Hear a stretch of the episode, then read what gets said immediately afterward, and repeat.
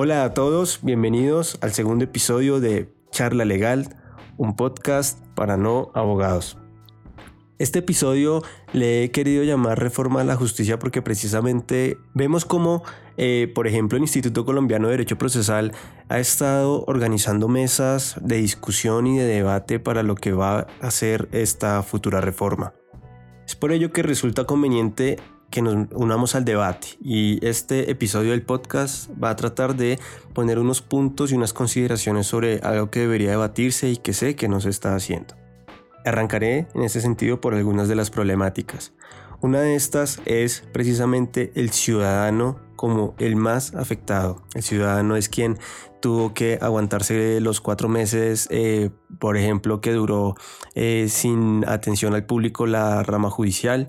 Eh, es la persona a la que estaba esperando que se resolviera su, caso. Muy seguramente hay personas que dependían de un, un, proceso judicial para, no sé, recibir algún dinero, solucionar algún inconveniente, cosas así por el estilo. Y obviamente es la persona que es receptora de todos y cada uno de los actores que participan en esta administración de justicia.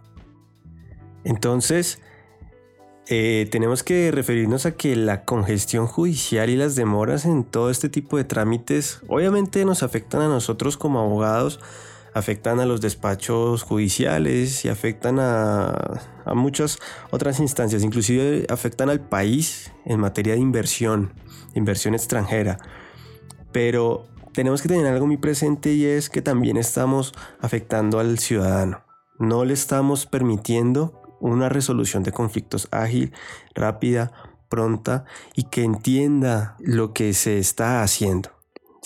No es clara una decisión, no es claro los términos, no es claro los trámites. Parece que es todo como una especie de pacto en donde los términos eh, que se le ofrecen, digamos, desde la norma, ¿cierto? Porque el Código General del Proceso nos da, eh, se compromete a muchas cosas, pero son cosas en las cuales queda en deuda. Esto y otras normas, obviamente. Para continuar, Debo decir que otra de las problemáticas viene siendo la inseguridad jurídica que hay en Colombia.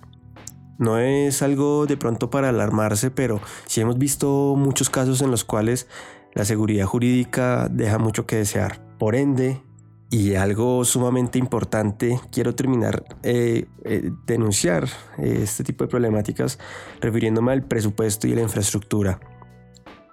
Todos sabemos que la rama judicial, que la administración de justicia no es autónoma de por sí para determinar su propio presupuesto, sino que depende de otros actores para que pueda contar con un presupuesto. En ese sentido, eh, obviamente debe realizar toda la parte de planeación administrativa para, para que el presupuesto llegue y toda la cuestión, pero no tiene esa autonomía. Y no quiero decir que el problema de infraestructura sea ese, el problema de infraestructura es un problema de fondo y es que cuando ya se tiene el dinero eh, no se invierte bien, no se enfoca a, donde tiene que ir y tampoco se está eh, procurando por modernizar toda la infraestructura de la rama judicial. Y es que modernizar la infraestructura de la rama judicial no implica que vamos a tener expedientes digitales o una plataforma, ni siquiera una plataforma una forma de ingreso de, demandas o denuncias a través de Internet. No, eso no es modernizar. Modernizar es que hay que plantearse procedimientos adecuados, ágiles, para el mundo y la era digital, aprovechando las tecnologías, aprovechando todas las virtudes que nos da y que ha traído el desarrollo tecnológico y que ya está en el país, hay que decirlo. Entonces, em, con todo y el hecho de que el rama judicial haya invertido en, eh, algunas cuestiones, este, seguimos muy rezagados y eso es algo al que tenemos que ponerle mucho, mucho, mucho, mucho cuidado. Entonces ahí los abogados somos un pilar fundamental, sobre todo las asociaciones y los colegios y demás. En ese sentido, yo siento que hay unas necesidades que son notorias, pero son importantes y hay que tratarlas de inmediato. Uno de estos es la infraestructura, otro de estos es la capacitación del personal de la rama judicial. No en temas jurídicos, que también es importante. Aquí hay que decir que obviamente hay unas falencias, pero no es tan, tan grave como lo demás. Y adicional hay que modernizar, modernizar no solamente los procesos, los procedimientos, las plataformas, infraestructuras, sino el personal. Y no me refiero a que a las personas mayores hay que sacarlas, no, tenemos que procurar de que esta capacitación sea integral para que todos puedan aportar a esa transformación tan necesaria. Inclusive hay que pensar en la multidisciplinariedad de los equipos, de los juzgados. Es necesario incluir a otros profesionales que seguro nos van a aportar mucho en todo este ejercicio.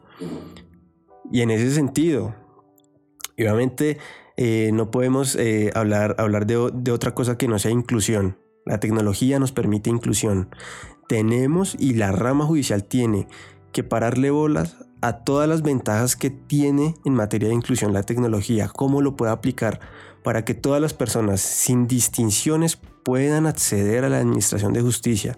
Y ahora quiero referirme puntualmente a los proyectos de reforma, pero no eh, desde el punto del conocimiento, sino desde, porque apenas obviamente pues están en temas preparativos, mesas de discusión y debate, sino desde algunos puntos que sí deberían tenerse a consideración. Uno de ellos es incluir, incluir, hacer partícipe de estas reformas a los ciudadanos. Hay que escucharlos, hay que tomarles la opinión y hay que cambiar lo que está evidentemente mal. Somos conscientes, pero tenemos que tener una comunicación con ellos porque son ellos los que son parte importante de, todo esto. Eh, las discusiones y debates, tiene que haber discusiones como por ejemplo, algo muy importante eh, que yo veo y desde mi perspectiva ahí es la creación de un tribunal 100% digital con un proceso, un procedimiento 100% hecho exclusivamente para estos fines y que sea eh, en ese sentido como que uno de sus pilares eficiente eh, y tenga, por qué no decirlo, algún tipo de mm, alternativas eh, que nos da la, tecnología, por, ejemplo, no sé, pensar en blockchain, uso de blockchain, uso este, de, estas tecnologías que permitan de pronto generar confianza en el usuario. Es decir, que pensemos en la experiencia que le estamos brindando a nuestros usuarios. En ese sentido, hacerlos partícipes, hacer partícipes a todos estos, eh, a camada de abogados que venimos, obviamente, y que vienen eh, plantando la bandera de la innovación, del cambio, de la transformación. Hay que hacerlo, hay que tenerlos en cuenta y de hecho hay que aplaudir que ya parte de este grupo de abogados que llevan esta bandera estuvieron en el Congreso de la República hablando de sentencias judiciales que sean amistosas con la ciudadanía. Y otro punto importante es, bueno, no tengamos miedo de empezar de cero, si no me refiero yo a que hagamos un borrón y cuenta nueva como se hizo con, las bases de datos de data crédito y las centrales de riesgo en general. No, empecemos de ceros con un tribunal digital de ceros, con jueces digitales desde ceros, para que ellos puedan no eh, optimizar, porque obviamente optimizar algo que funciona mal, que eso hay que mirarlo con lupa a ver cómo se puede mejorar todo el, el problema tan grande que tiene en este momento la Administración de Justicia en el país sino eh, ver como la posibilidad de que arranquen de cero y que los procesos estén orientados en ese sentido. Y que sean procesos express, que sean trámites express y que sean juzgados y tribunales, este, y por qué no decirlo una corte que pueda manejar eh, todo este tipo de, de innovaciones para la administración de justicia, hacerlo mejor, ¿no? Mejorar esa experiencia. En ese sentido, pues obviamente surgen una serie de expectativas. Y yo lo voy a resumir con la siguiente frase. Y es que la expectativa más importante que tenemos que tener ahorita todos como colombianos es que debemos luchar, debemos trabajar por tener una justicia que realmente responda y atienda a las necesidades de todas las personas que intervienen precisamente en la administración de justicia. Dicho esto, quiero decirles que bueno, hemos terminado este episodio de, del podcast eh, Charla Legal, un podcast para no abogados. Quiero invitarlos a que me sigan en las redes sociales, eh, Jordan Rojas Abogado, generalmente me pueden encontrar, me buscan en Google, en Instagram, en Twitter, aunque casi en Twitter no, no estoy muy activo, pero, pero, pero de vez en cuando. Y obviamente eh, que participen en este podcast, quiero conocer su opinión, sé que dejé muchas cosas detrás, pero enriquezcamos el debate y es mi invitación. Eh, quiero agradecerles por escuchar este episodio, por estar aquí, eh, por apoyarlo y compártanlo con las personas que, crean que puedan, también con lo que, quieran como debatir, ¿no? Hablar de estos temas, que, que es súper interesante. Y nada, de verdad, mil gracias por estar acá y nos vemos en un próximo episodio. Hasta luego.